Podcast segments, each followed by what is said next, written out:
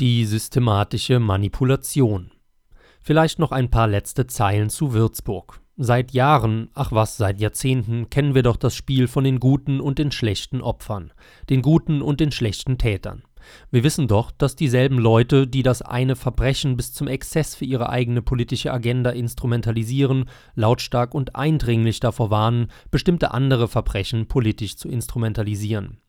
Hier die Lichterkette, da das Schweigen im Walde, das Beschwichtigen oder gar das Vertauschen der Täter und der Opferrolle. Wir wissen auch, dass es genau diese Leute sind, die unseren ganzen Wohlstand bereitwillig opfern. Für Europa, für den Zusammenhalt, für die Umwelt, für das Klima, für die Menschlichkeit oder für was auch immer. Während sie selbst ihre Schäfchen längst im Trockenen wissen und ein Dasein in Luxus fristen dürfen. Sie feiern einen Pride Month für alle, deren sexuelle Neigungen von der Heteronorm abweichen, aber wenn du Stolz für dein Volk und Vaterland empfindest, bist du eben rückständig ewig gestrig ein Nazi. Sie nennen andere Staatschefs Despoten, Feinde der Demokratie, während sie gleichzeitig unsere Grundrechte dauerhaft zur Disposition stellen und echten Tyrannen freundlich die Hand schütteln. Und mit ihnen Verträge abschließen.